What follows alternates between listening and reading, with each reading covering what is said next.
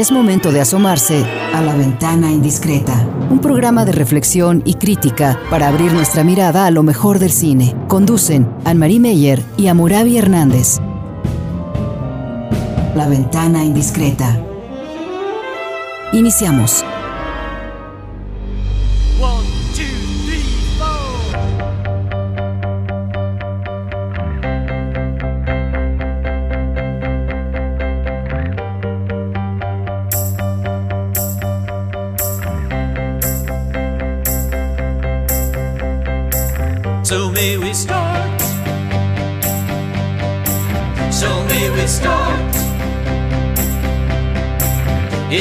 To start.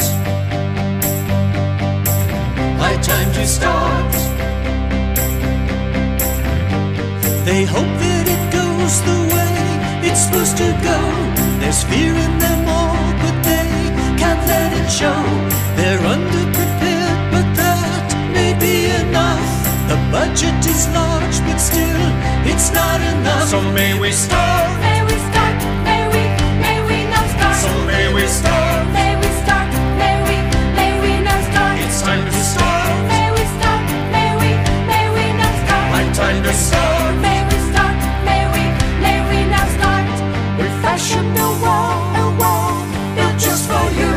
A tale of songs and fury with no taboo.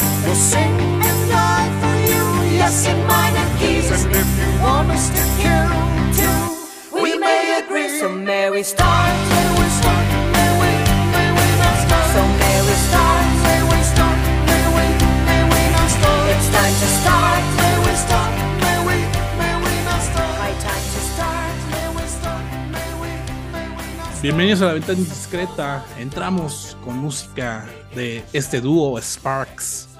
So may we start. Podemos empezar.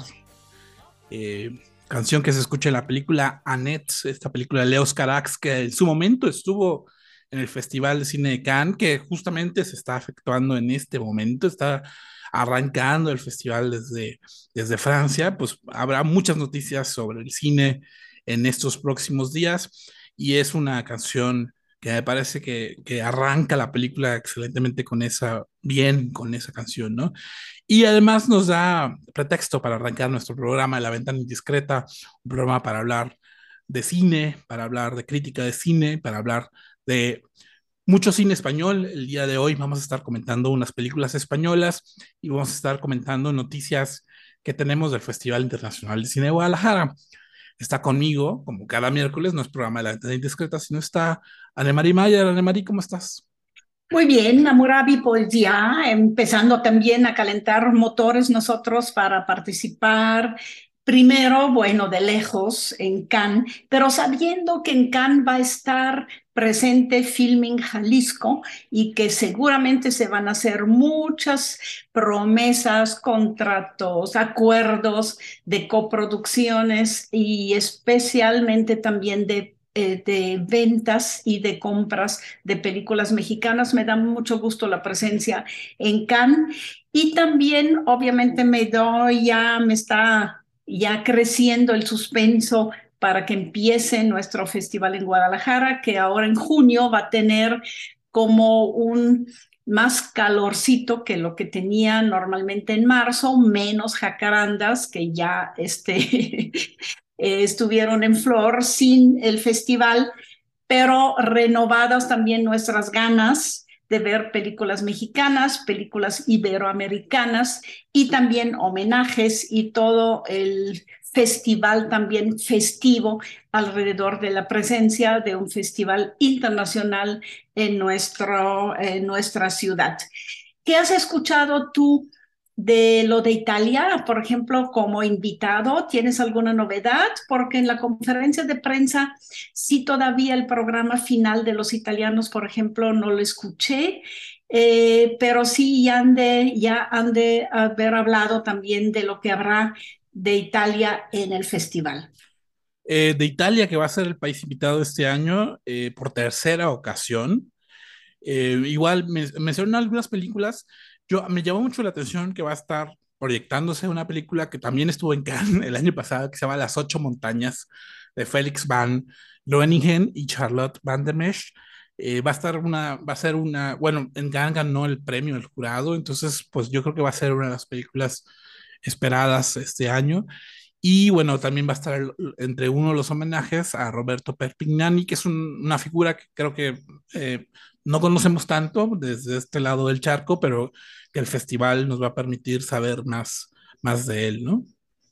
Voy a buscar un poco más y sobre todo estar atentos para que cada, este, en cada programa, acercándonos ya más al festival, que nos quedarían como dos, saber más sobre el país Italia, porque si el cine italiano en ese momento ya no tiene nuestros queridísimos este, Antonioni, Fellini, imagínate toda esa gente que nos tocó conocer a veces de primera mano sus películas, pero sí hay una nueva generación de, de realizadores italianos que me parece muy, muy, muy interesante.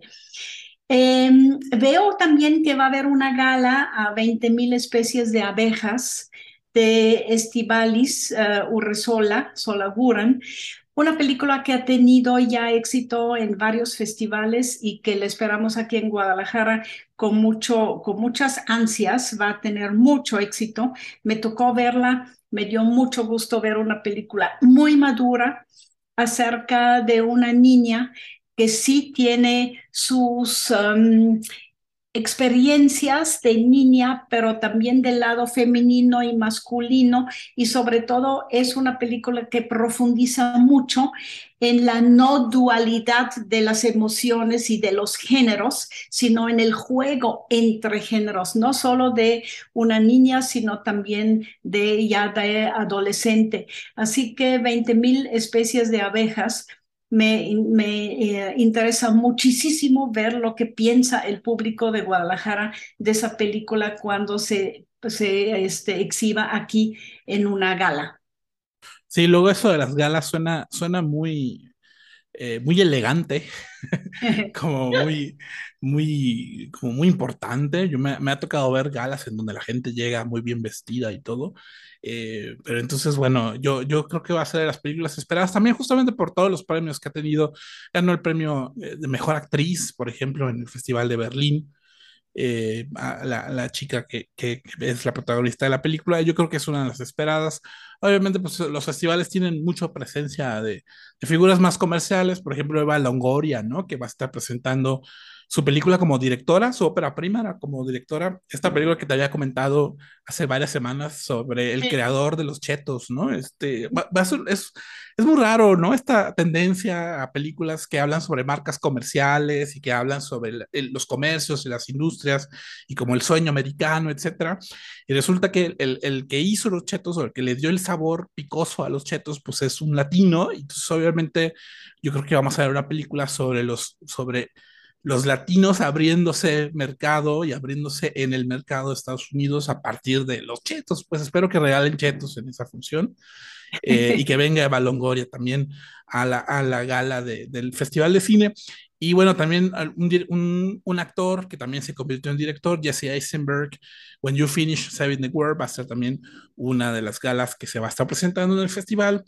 Eh, homenajeados, pues homenajeados, a mí me da gusto no, no, sabía que no le habían dado un homenaje, porque digamos, son como esas figuras que siempre veo en el festival. De hecho, hace como dos años la vi con, con la, no, creo que fue el año pasado, con esta película de Coraje, la película está sobre Marta Aura, con, con Marta Aura. Ahí estaba ella en la función y me dio mucho gusto que ella desde su posición como actriz hablara sobre el trabajo actoral de Marta Aura. Estoy hablando de Arcelia Ramírez, que va a ser la galardón, la, eh, quien le van a dar el galardón del Mayagüel de Plata este año.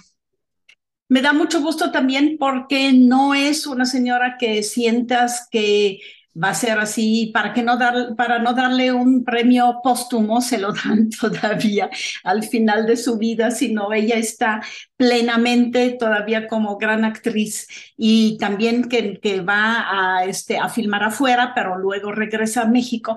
Es una mujer muy, muy inteligente. Una vez me tocó con ella estar en una mesa sobre cine y nos entendimos muy bien hasta con gestos y hasta con miradas porque ella también profundiza o trata de profundizar en sus papeles mucho en cuanto al guion, en cuanto a la dramaturgia y sobre todo en cuanto al valor, eh, ¿qué te diré? Valor humano también de una película. Eso es, es su especial. Ella tiene una presencia siempre muy fuerte en todas sus películas.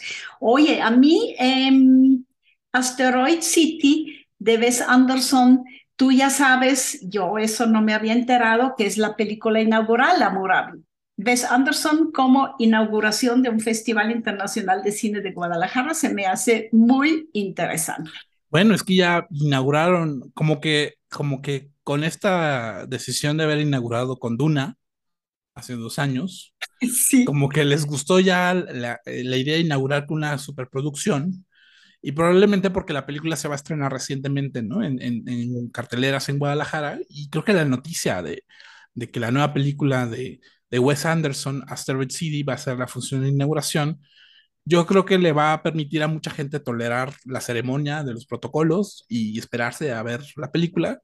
Eh, en lo personal es una película que espero mucho, es un director que me, me agrada muchísimo y es muy padre ver, decir, bueno, Wes Anderson, director eh, del Festival Internacional de Cine de Guadalajara, por estilo, ¿no? Es, va, va, a ser, va a ser interesante esa, esa, mezcla, ¿no? Y bueno, justo, justo por esto, justo por esta noticia, es que los vamos a despedir con música de, eh, de, French Dispatch, la última película que tuvimos de Wes Anderson. Si ustedes están en redes sociales, pues uh, ya se dieron cuenta que está ahorita de moda, un, está, es un trend como hacer videos de qué pasaría si tu vida estuviera dirigida por Wes Anderson y se escucha esta canción, esta música en ese trend. Eh, eh, que se escucha en la película de French Dispatch y nos escuchamos en el siguiente bloque de la ventana indiscreta.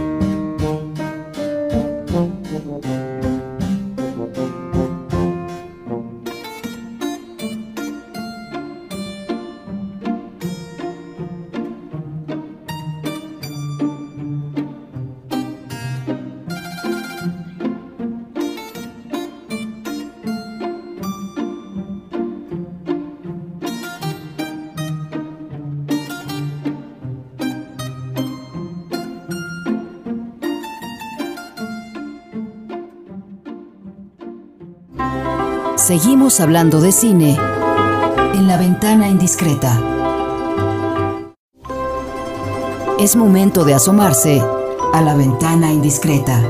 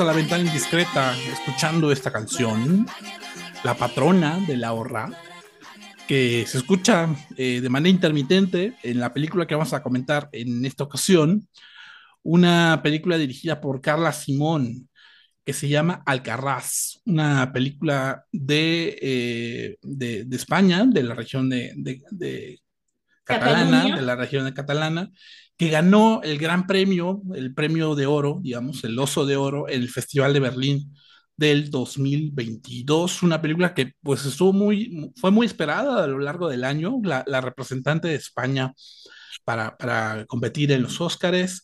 Y que después fue una especie de, de como de, de, crisis y de escándalo, porque en los Goya de este año, que es los Goya, el premio del cine español, se fue con las manos vacías, no entendían cómo la película que había ganado la, la, muchos premios en festivales internacionales, que había elegido, se había sido elegida, ¿no? Para, para, para ser la, la, elegida de España a los Óscares, etcétera, se fuera con las manos vacías en los Goya y, va, y después, el siguiente bloque, vamos a explicar por qué.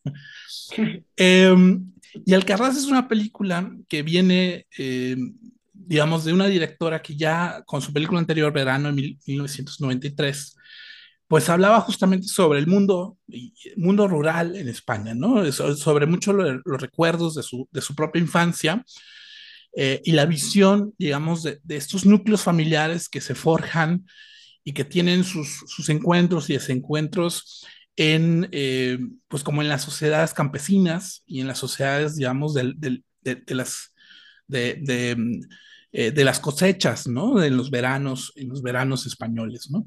Una película que podemos pensar que es más como coral que una historia propiamente contada de principio a final, sino más bien es una serie de personajes, una familia que se enfrenta a que, pues, el, resulta que se descubren que el, el, territorio que, en el cual ellos cultivan y con el cual ellos pueden subsistir, pues en realidad no son dueños de ese territorio, que habían quedado, digamos, el, el abuelo de la familia había eh, ganado ese territorio, digamos, por un favor con una familia, ¿no? Un favor que además remite a la guerra civil española, me parece que ese comentario al, pasado del país me parece que es importante. Y a partir de, esa situación de ser que van a ser desalojados para, para instalar ahí celdas solares, eh, vemos cómo cada miembro de la familia reacciona ante esas situaciones. Y lo que vemos es con mucha sutileza, con mucho detalle, con, mucha habilidad estética de, Carla Simón, eh, digamos, eh, los dramas de cada uno de los personajes en relación a, esa, a ese futuro incierto que se están enfrentando. Ana ¿tú qué piensas de Alcarraz, de Carla Simón? Alcarraz, um, la primera vez que la vi me gustó mucho, pero la segunda vez que la vi sí me enamoré de ella. Es maravillosa cómo está construida y siento, eh, hasta la segunda vez que, me, que la vi me di cuenta que tiene varias lecturas. Tiene si estamos como en zoom out, en una lectura amplia, vemos eh, la tragedia del campo en España, por lo menos de esa región de Cataluña, donde hay amplios terrenos de frutas, de uh, fruticultura. Aquí son melocotones sobre todo, pero también vemos en el mismo espacio que tienen árboles higos, que tienen uvas, que tienen un jardín también con muchas legumbres. Entonces, este, lo interesante es verlo a nivel de uh, campo español y lo que está pasando, de que la gente pierde sus, su sustento, pierde su tradición de ser fruticultor, fruticultor, ¿verdad? Sí, fruticultor en cierta región, porque ahí llega alguna industria de, uh, por ejemplo, aquí, energía, este, energía solar y les quita la posibilidad de sembrar o de tener sus árboles que tienen años. Dicen ahí que los higos tienen 70 mínimo y los melocotones tienen ahí también 30, 40 años esos mismos árboles, ¿no? Está muy, muy centrada en el trabajo. A través del trabajo de, la, de, los, de los melocotones, el este, revisar las plantas, regarlas y luego el cosecharlas por el que necesitan este, a los migrantes que hacen fila frente a la iglesia para que los contraten para la cosecha. De que en ese momento esa familia está rebasada con trabajo que tienen y que viven eso de sus melocotones y también de llevarlos al mercado y a, a la distribución. Pero desde adentro entonces está la segunda lectura, que es como la lectura de una familia patriarcal de varias generaciones. Está el abuelo y la abuela, luego el padre y la madre. Los digo con sus roles familiares, que no me gusta clasificarnos con roles familiares, pero no puedo decir todos los nombres. Luego hay en los hijos de la pareja central también dos edades, una de más bien adolescentes, que casi casi tienden a, a jóvenes, y los niños es una niña aquí, pero esa niña trae a otros niños que son primitos, entonces la familia amplia, extendida finalmente es importante. Y es un trabajo familiar, es una armonía familiar, es un, una colaboración, convivencia y también preocupaciones por el rol fuerte que, que, juega el padre como patriarca. Seguramente el abuelo fue un patriarca, ahora es el padre y ya como tú dijiste bien, el joven también ya se perfila para, para eso.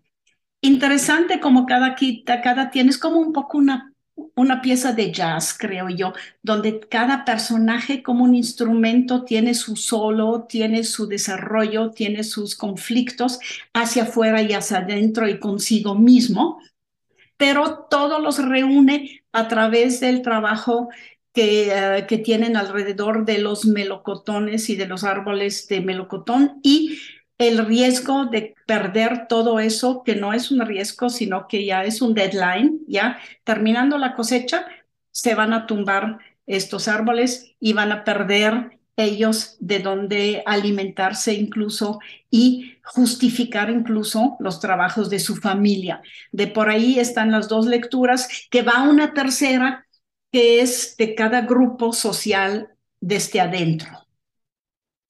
Sí, yo, yo creo que me, me, gusta esa, esa distinción de las generaciones que se ven en esa familia, eh, que además no, no es tan fácil, no es tan fácil ver la relación que hay entre ellos, ¿no? O sea, la, la niña más chiquita que se junta con los primos, al principio piensas que podría ser, podrían ser hermanos, pero en realidad resulta que son de familias distintas. Te das cuenta que, por ejemplo, como una de las familias cuida a los, a los niños, a los gemelos, a los primos, pero el, el, adolescente más, más eh, digamos, más viejo, por así decirlo, eh, tiene una relación afectiva más cariñosa con el tío, por ejemplo, ¿no? Es decir, eh, eh no son tan unidimensionales esas relaciones familiares. Me, me, gusta cómo está todo interrelacionado entre los personajes, ¿no?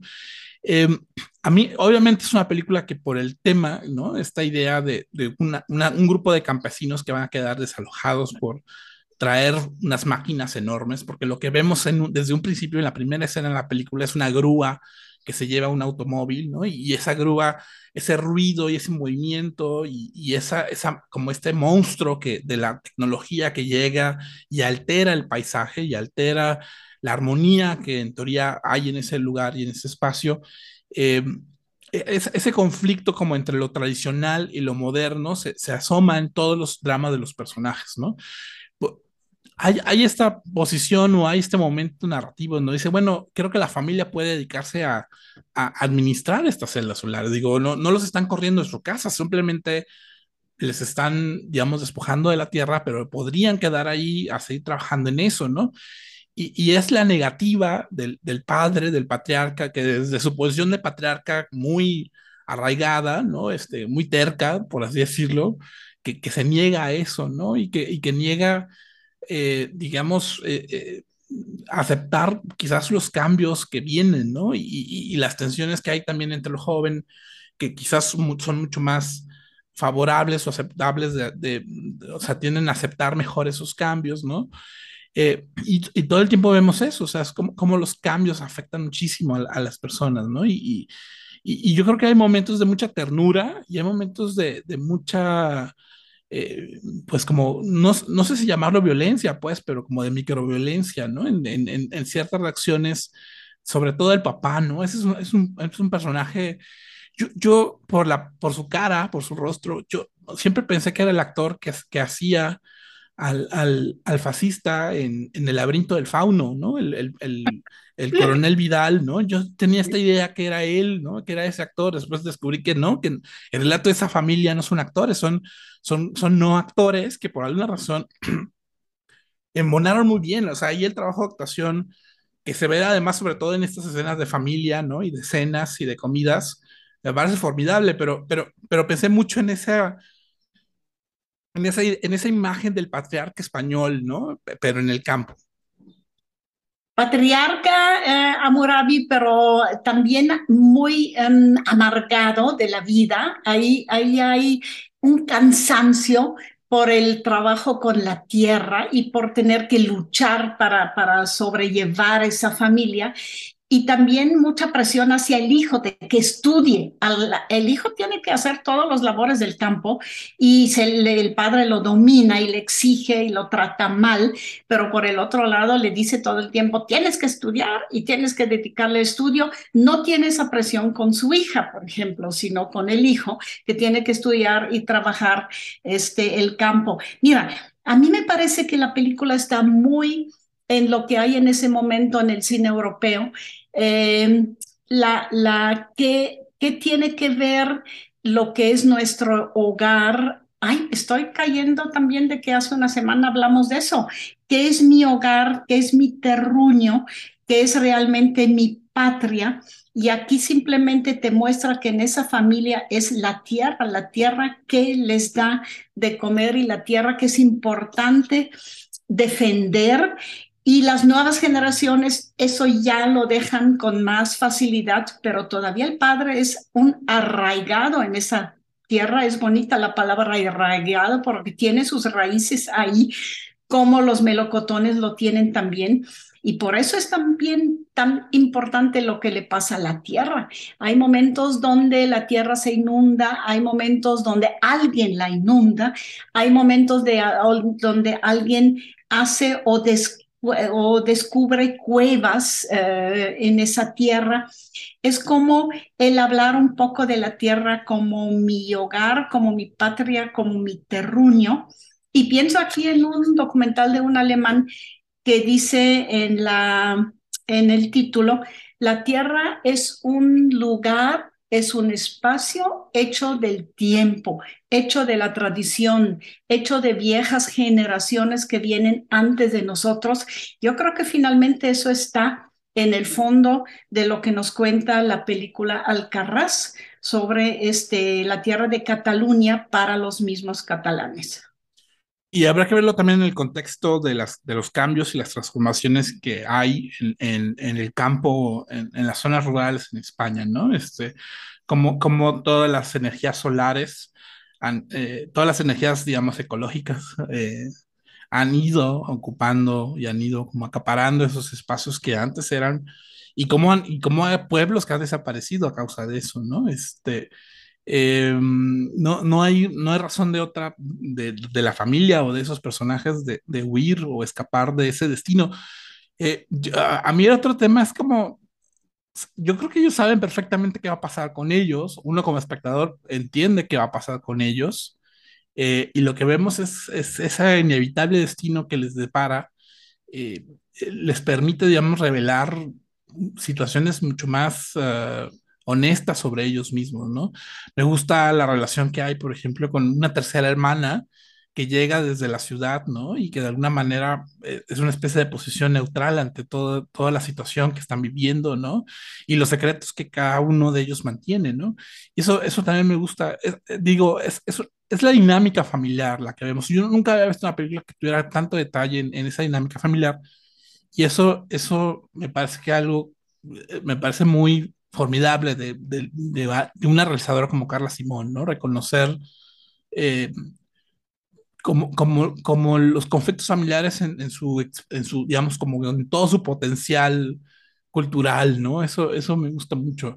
Y hay personajes muy, el personaje del abuelo me parece, me encanta, ¿no? O sea, hay una inocencia enorme en su, eh, en, en, su creencia de que con un, simplemente un contrato, un una, más bien en su creencia de que simplemente por, por medio de la palabra, en, una promesa palabrada, ¿no? De, de poder mantener eh, esas tierras cuando pues esa palabra ha desaparecido por completo, ¿no? Y sin embargo la reacción de él sigue siendo igual, igual de tierna, pero igual también de, de ¿no?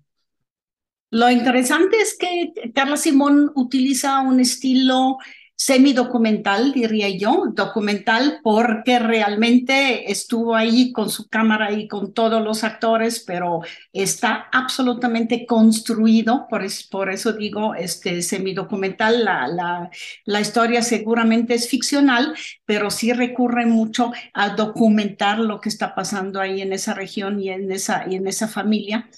Y también eh, la importancia de la banda sonora, es decir, entre ellas se la llevan, a mí me parece muy brutal, ¿eh? verbalmente, como vemos mucho en películas españolas y argentinas, también me duele que mal las malas palabras que utilizan todo el tiempo, la dureza con la que se hablan y gritan, pero por el otro lado de repente están juntos y empiezan a cantar y los niños aprenden los cánticos del abuelo y el abuelo les enseña los cánticos eh, del momento y son momentos muy poéticos. Entonces, ese choque entre lo, lo, uh, lo semidocumental y la dureza también casi casi de la tierra, con esos momentos poéticos me gusta muchísimo en la película de Carla Simón. Y bueno, hablando de música, con esto cerramos nuestro bloque. Eh, de nuestro segundo bloque el día de hoy, hablando de Alcarraz de Carla Simón, con música, esta canción que se llama Yo no soy esa, de Mari Trini, que se escucha en esta película, y nos escuchamos en el siguiente bloque, La Venta Indiscreta. Yo no soy esa que tú te imaginas, una señorita tranquila y sencilla que un día abandonas y siempre perdona a esa niña si no. Esa no soy yo. Yo no soy esa que tú te creías, la paloma blanca que te baila el agua, que ríe por nada, diciéndose a todo esa niña sí, no. Esa no soy yo.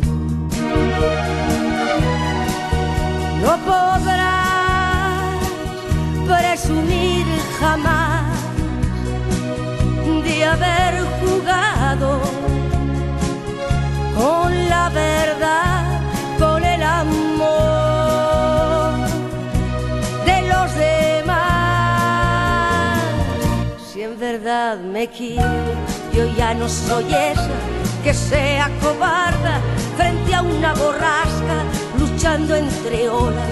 Encuentra la playa esa niña, sí, no, esa no soy yo. Pero si buscas tan solo aventuras, amigo, pon guardia a toda tu casa. Yo no soy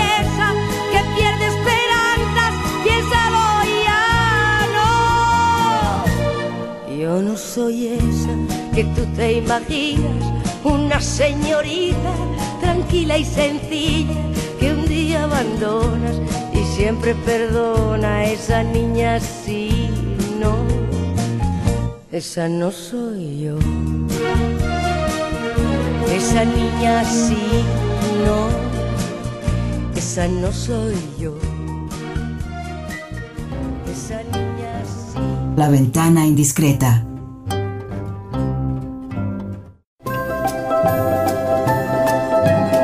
La ventana indiscreta.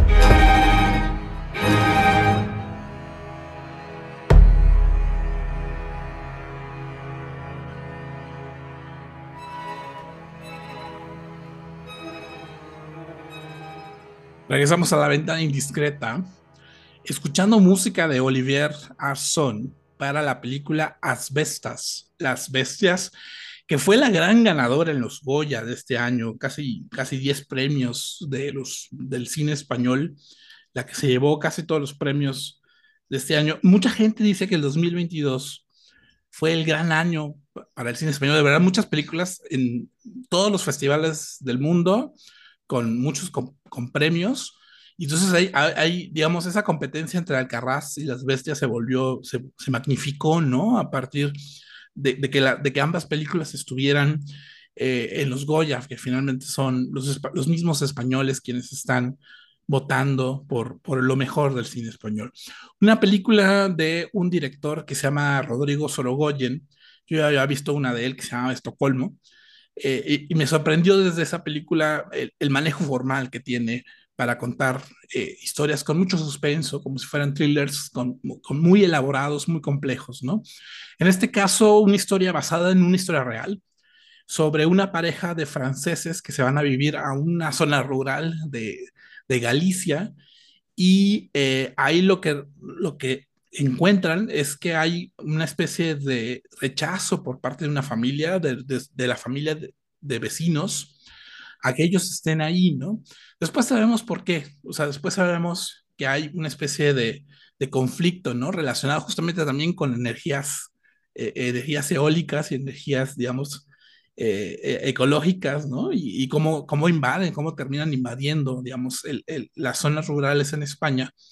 Pero lo que vemos en buena parte de la película es, es esta tensión enorme y estos conflictos de microviolencia que después se van desarrollando a situaciones mucho más eh, estratosféricas, ¿no? Entre, entre esta familia de hermanos, este par de hermanos que todo el tiempo están amenazando verbal y físicamente a, a, esta pareja de franceses, ¿no? Y ellos que uno pensaría, bueno, si los tratan mal, ¿por qué no se regresan a su, a su país? Pero ellos tienen motivos por el cual seguir y seguir y permanecer en ese, en ese territorio y en ese espacio y en, y en esa tierra, ¿no? Ahí, ahí el, el, tema de la tierra y de la identidad sigue presente ahí en esta película de, de Asbestas. Tiene un plano inicial eh, muy bonito, muy padre, ¿no? De, de, un, bueno, padre en el sentido de estético, pues, ¿no? Muy fuerte a nivel de lo que estamos viendo, de, de un grupo de hombres que están tratando de amarrar o de controlar a un caballo, ¿no? Y como con, con los brazos terminan como ahorcándolo justamente para, para, para digamos, para, para domarlo, ¿no? Y yo siento que esa, esa relación casi pictórica que tiene esa imagen después termina teniendo mucha fuerza en un evento muy importante hacia, hacia la mitad de la película, o hacia la tercera parte de la película, ¿no? Eh, pero yo creo que habla mucho sobre este, esta, esta dominación y estos esfuerzos de dominación como de, de, estas culturas patriarcales que se ven en las zonas rurales en España, ¿no? O sea, eh, muy violento, muy agresivo, muy, muy, muy temperamental toda la película. Y a diferencia del Garras, que todo es como idílico y bonito y amarillo y veraniego y sonriente y todo eso, Asbestas es mucho más eh, oscuro, ¿no? En términos estéticos, en términos narrativos, en términos de los personajes. Y me gusta mucho el contraste que hay entre ambas películas, ¿no? Digo, creo que no era la intención de ambos directores de, en ese sentido, pero, pero no puedo dejar, bueno, como las vimos o como las vi una tras otra, no dejo de pensar en los contrastes que hay entre ambas películas. Ana Marito, ¿qué piensas o qué pensaste de Asbestas de Rodrigo Sorogoyen? Eh, me hizo muy, eh, se me hizo bien interesante que el cine español esté como muy surgiendo de lo muy regional, ¿no? De las regiones mismas, con la lengua, con el tipo de personajes, con la postura también frente a lo que está pasando con las energías este, sustentables últimamente y con la tierra, las tierras también últimamente. E, en eso eh, se me hace sumamente interesante, digamos, lo, lo, lo parecido de las dos películas. Muy diferente en esa, me parece, la manera de trabajar del realizador, que también es el guionista, porque sí escoge él siempre, tú ya lo dijiste con Estocolmo, en el fondo recurre a géneros quizás podemos decir convencionales del cine en ese, en ese sentido, pero les da un vuelco total. El principio de la película a mí me parece maravillosa de cómo habla del pueblo mismo. Eh, tú, tú hablaste de la primera escena, pero hace como una especie de um, gran panorama, gran, gran este, uh, mosaico de lo que es el pueblo y su comunidad.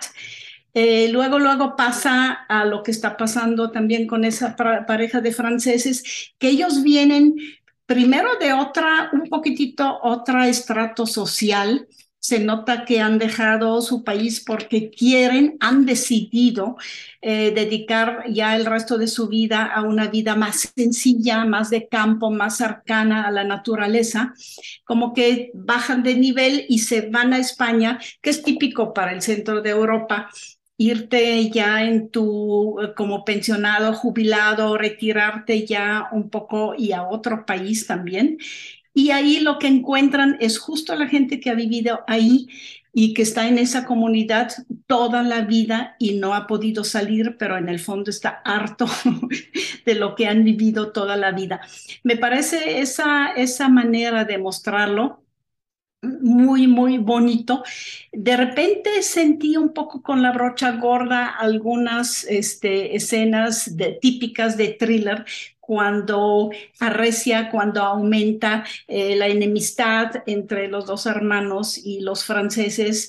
Eh, es un poco para recalcar también que hay como un rechazo casi, casi yo te diría casi genético, pero más históricos de Galicia contra los franceses. Es muy, muy históricamente muy explicable, obviamente, pero sí está lo antifrancés muy presente en esa película y por eso también es tan fuerte lo que está pasando entre los personajes, pienso yo.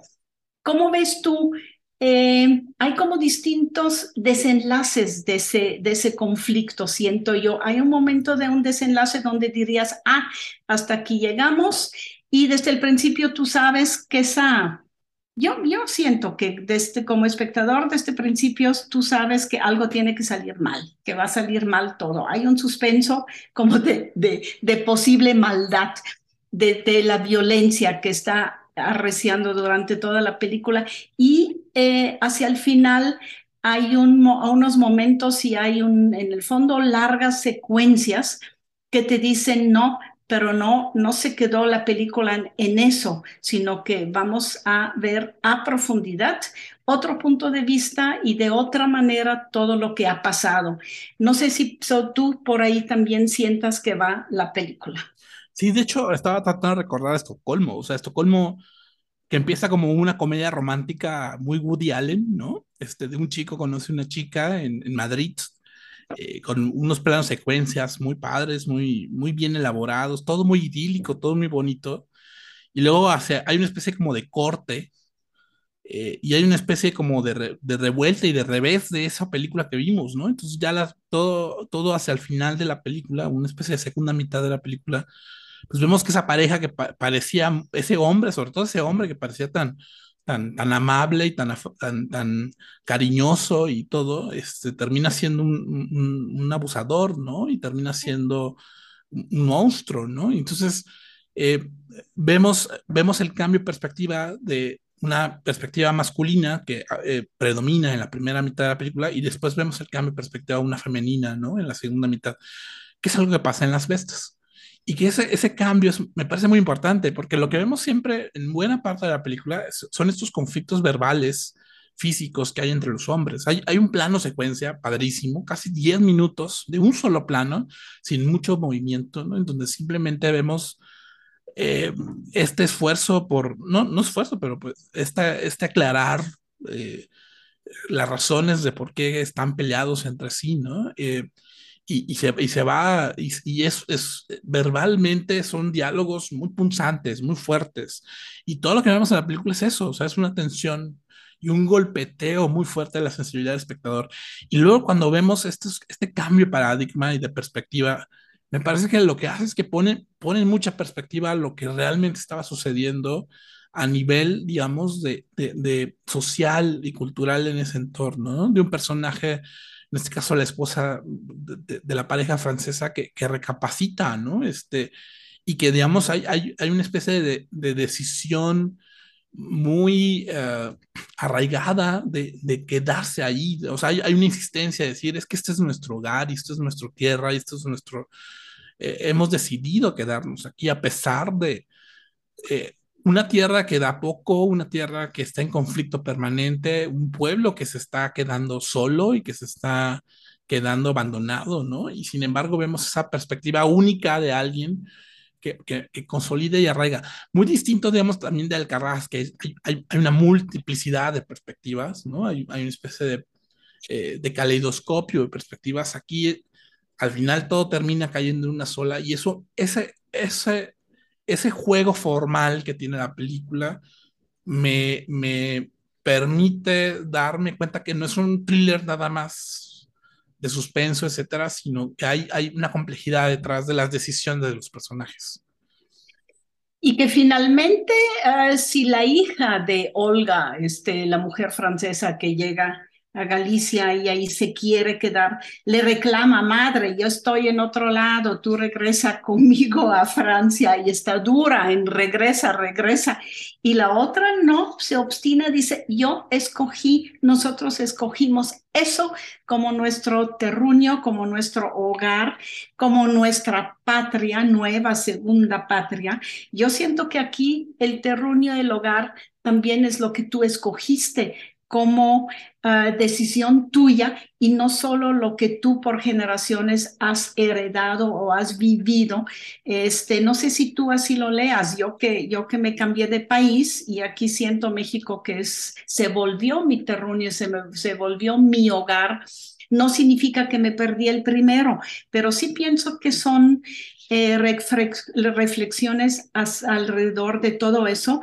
Y el hermano, este, que es más duro, reniega de su terruño, reniega de su patria, reniega de España y Galicia como su hogar, sino que él quiere un gran cambio. No sé si tú así la leas también. Yo pienso que las bestias no es decir ponerle el sello, las bestias son los hermanos gallegos y los buenos son los franceses que llegan a buscar refugio. No, las bestias están en otro lado en uno mismo. En, adentro, ¿no? Están, uno en son, uno son, mismo. Son, son, sí. son, es, es, la violencia interna, ¿no? Cultural y social que está ahí en ellos. Y, y, todo el mundo les está preguntando, bueno, eh, ¿por qué están arreglando unas casas si nadie, si no las van a rentar, ¿no? O si ustedes no van a recibir un beneficio económico. Y es muy obvio que quieren, quieren que, la, que más gente viva ahí, ¿no? O sea, que... De, o sea, digamos, hay, hay un interés, digamos, de revitalizar la comunidad, revitalizar a la población del lugar, que es algo que, que es, que es algo que además es, sabemos desde un principio no va a pasar, ¿no? Como un poco también con Alcarraz, que hay una especie de destino inevitable, el cual los personajes, pues lo que están viviendo es, es como sus últimos momentos de, de esa vida, ¿no? De esa vida que, que esperaban y al que querían llegar. Y yo creo que el otro tema es la cuestión de género, ¿no? O sea, esta idea de hombre patriarcal del campo este, en España. Creo que ambas películas son muy críticas hasta a esas visiones de hombres tercos que son bien difíciles, que son como bestias, ¿no? Que, reaccionan de manera violenta ante cualquier cambio que se les pongan encima, en frente de ellos, y eso, eso también me parece que, que las dos películas son muy críticas a eso. Alemani, muchas gracias por acompañarme el día de hoy hablar de cine español, hablar de dos películas que fueron realmente un, un boom y una revolución en el cine español. Espero que, que las puedan ver y nos escuchamos el siguiente miércoles para seguir hablando de cine en la ventana indiscreta. Los dejamos música de Where the Wild Things Are y de Karenó y nos escuchamos en el siguiente programa de la ventana indiscreta.